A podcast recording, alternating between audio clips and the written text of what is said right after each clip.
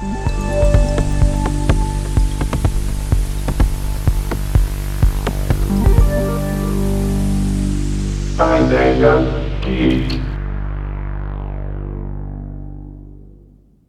dia, boa tarde, boa noite, gente. Quem fala aqui é o Davi, do Pai da Geek, e nosso segundo episódio do Papo Série. E hoje nós vamos apresentar, falar um pouquinho das expectativas para a série WandaVision, a primeira série do universo cinematográfico da Marvel, agora no streaming, no Disney Plus. Essa série, a WandaVision, vai estrear agora nesta sexta-feira, dia 15. Ela terá um total de nove episódios, sendo que nessa sexta-feira já temos dois. Então, digamos assim, será um episódio estendido. E a série WandaVision ela traz à tona os reflexos que o Vingadores Ultimato teve na vida da personagem protagonista da série, que é a Wanda Maximov, interpretada por Elizabeth Olsen juntamente com o seu, digamos assim, é, seu amado, né, que é o, Paul, o Visão, interpretado pelo Paul Bettany. O interessante é ver como que iremos perceber a relação entre a, a Feiticeira Escarlate com o mundo pós-Ultimato, porque é um mundo sem Vingadores, que ela fazia parte, é um mundo que aparentemente sem ameaças até o momento. Então, a, a, discussão aqui vai ser muito mais sobre as perdas dela e como ela está lidando com isso, como eu falei, pós Vingadores 4. Ela não é a primeira produção pós Vingadores 4, pós Ultimato, porque quem tem esse posto é o Homem-Aranha, né, longe de casa, mas na minha opinião, essa série ela vai começar a dar um, mais passos para frente. Porque o, o Homem-Aranha 2, né, o Homem-Aranha Longe de Casa, ele é na narrativa tinha um intuito mais de como lidar com o luto, né, com a perda do Homem de Ferro, a, a não existência mais do Tony Stark como o grande mestre, né, o cuidador do Peter Parker e como o mundo lidava com a perda e a dissolução completamente, né, do, dos Vingadores. Como lidar com pós-ultimato? É essa a discussão do Homem-Aranha longe de casa.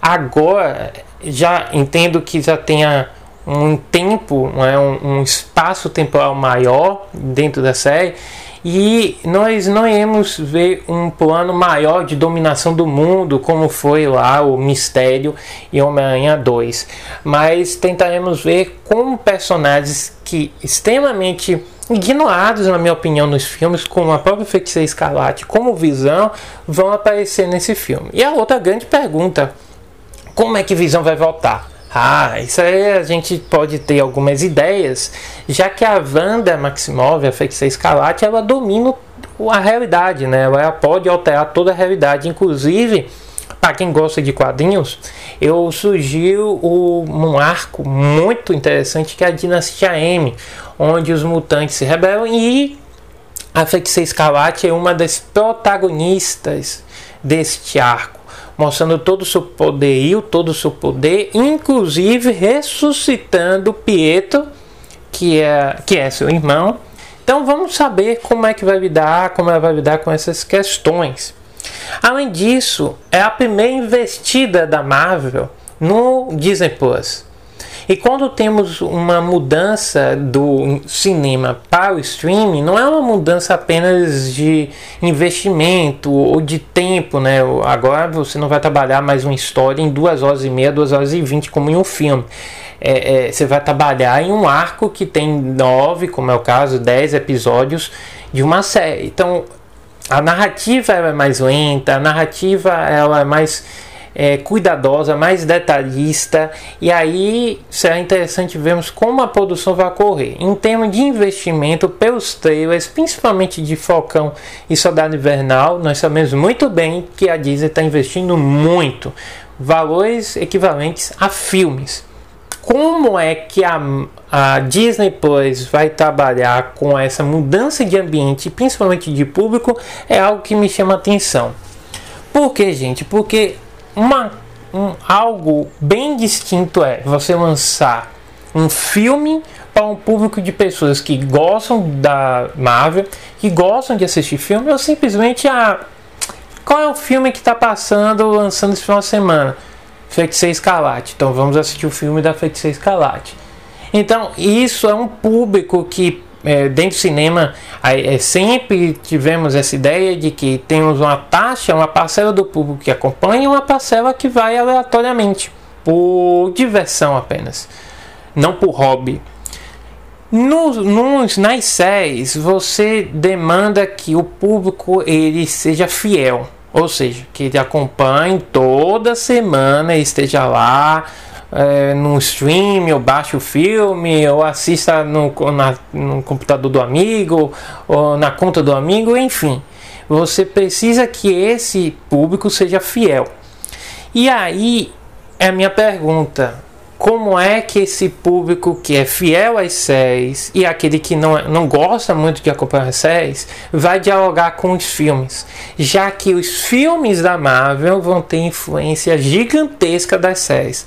Em que nível eu ainda tenho dúvida, mas todos estão dizendo que a influência será grande.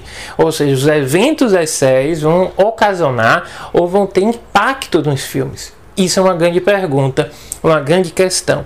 E fica muito claro quando nós sabemos que Doutor Estranho 2 terá a participação do Feiticeiro Escarlate. Então, até que ponto a história contada na série WandaVision vai influenciar, por exemplo, o filme Doutor Estranho 2? Então, isso é uma primeira investida da Marvel e já começa em, em um investimento curioso, para não dizer arriscado porque pelas análises, né, porque quem é crítico de cinema, crítico de séries, eles acabam assistindo pelo menos um, dois, três episódios, quatro episódios com antecedência. Então, todas as pessoas que estão falando sobre a série estão dizendo que a Marvel arriscou, mas arriscou bem, porque é um formato que faz a homenagem, WandaVision, a várias séries sitcom o estilo sitcom. O que é sitcom?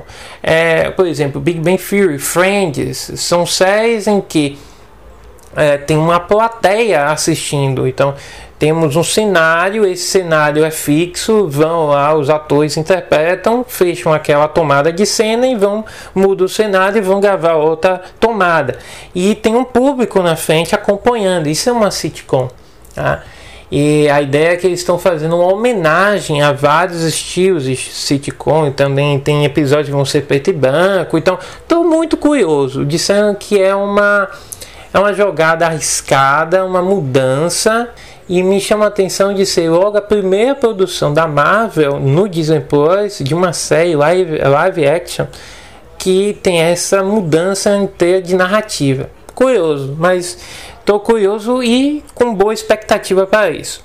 O elenco, como eu falei, além da Elizabeth Olsen interpretando a Wanda, a Wanda né, e o Paul Bettany eh, interpretando o Visão, temos outros atores e atrizes coadjuvantes, mas eu queria chamar a atenção da eh, Teyona Paris, que vai interpretar Mônica Rambeau. E a Mônica Rambeau é a filha da amiga da Capitã Marvel no filme dela, de, do início de 2019. Então, a Capitã Marvel, ela inclusive integra o casaco, a jaqueta para ela no final do primeiro filme. Então, lá no primeiro filme da Capitã Marvel, ela é pequenininha, jovem. Agora, ela já é adulta. Eu quero, eu estou muito curioso para saber por que e de que forma a Mônica Rambeau está na série da WandaVision. É outra pergunta que iremos ter que esperar as próximas semanas. É, serão nove episódios, como falei, e que iremos ter até análise aqui no Pai da Geek até março, porque logo em seguida teremos Falcão e Soldado Invernal também para acompanharmos. Bem, para finalizar, tem algumas perguntas que eu vou lançar para vocês. Será que teremos a primeira indicação ou aparição dos mutantes no universo cinematográfico da Marvel, no caso, no universo streaming da Marvel? Sabe por quê? Porque mesmo que a Wanda e o Pietro eles não sejam considerados mutantes, né? Isso ficou bem claro lá em Vingadores Era do Ultron, mas nada impede que, como a feiticeira mexe e move realidades, é, os mutantes não passem a fazer parte da realidade que nós assistimos no universo da Marvel. Outra questão interessante é que como a Fox veio já há alguns anos, dois, seis anos para Disney, já está mais do que na hora de apresentarmos. Tem já a ideia do filme do Quarteto Fantástico. Hoje, ou foi on, essa, essa semana que saiu a definição do contato, né, a assinatura de contato do Ryan Reynolds para reinterpretar Deadpool, ou Deadpool. Então vamos ver como será a adição dos mutantes. Temos também a presença de vilões conhecidos como Nefisto. Nefisto acompanha aí, gente. Nefisto é um dos grandes vilões da Marvel de, uma, de um universo, né, de uma realidade paralela. É um dos grandes vilões tanto da Feiticeira Escarlate como do Doutor Estranho. Então isso é um ponto também a ser considerado. Então, Basicamente são essas nossas expectativas. Eu tenho muitas expectativas porque eu gostaria que a personagem fosse realmente valorizada. São duas personagens que, na minha opinião, nunca foram bem valorizadas. Tanto a Viúva Negra como a Feiticeira Escarlate. No caso da Viúva Negra vai ter um filme atrasado, muitíssimo atrasado, sim, mas será um filme. E faltava a Feiticeira Escarlate, que eu tava para construir esse roteiro eu acabei me deparando com uma entrevista do Matt Shackman, que é o showrunner da, da série da WandaVision, que ele fala que a Wanda é a personagem que mais sofreu, e na minha opinião sofre, no universo da Marvel. E é verdade. Perdeu o irmão no, no segundo filme dos Vingadores, depois perdeu o Visão para Thanos no terceiro filme do Guerra Infinita, e é isso.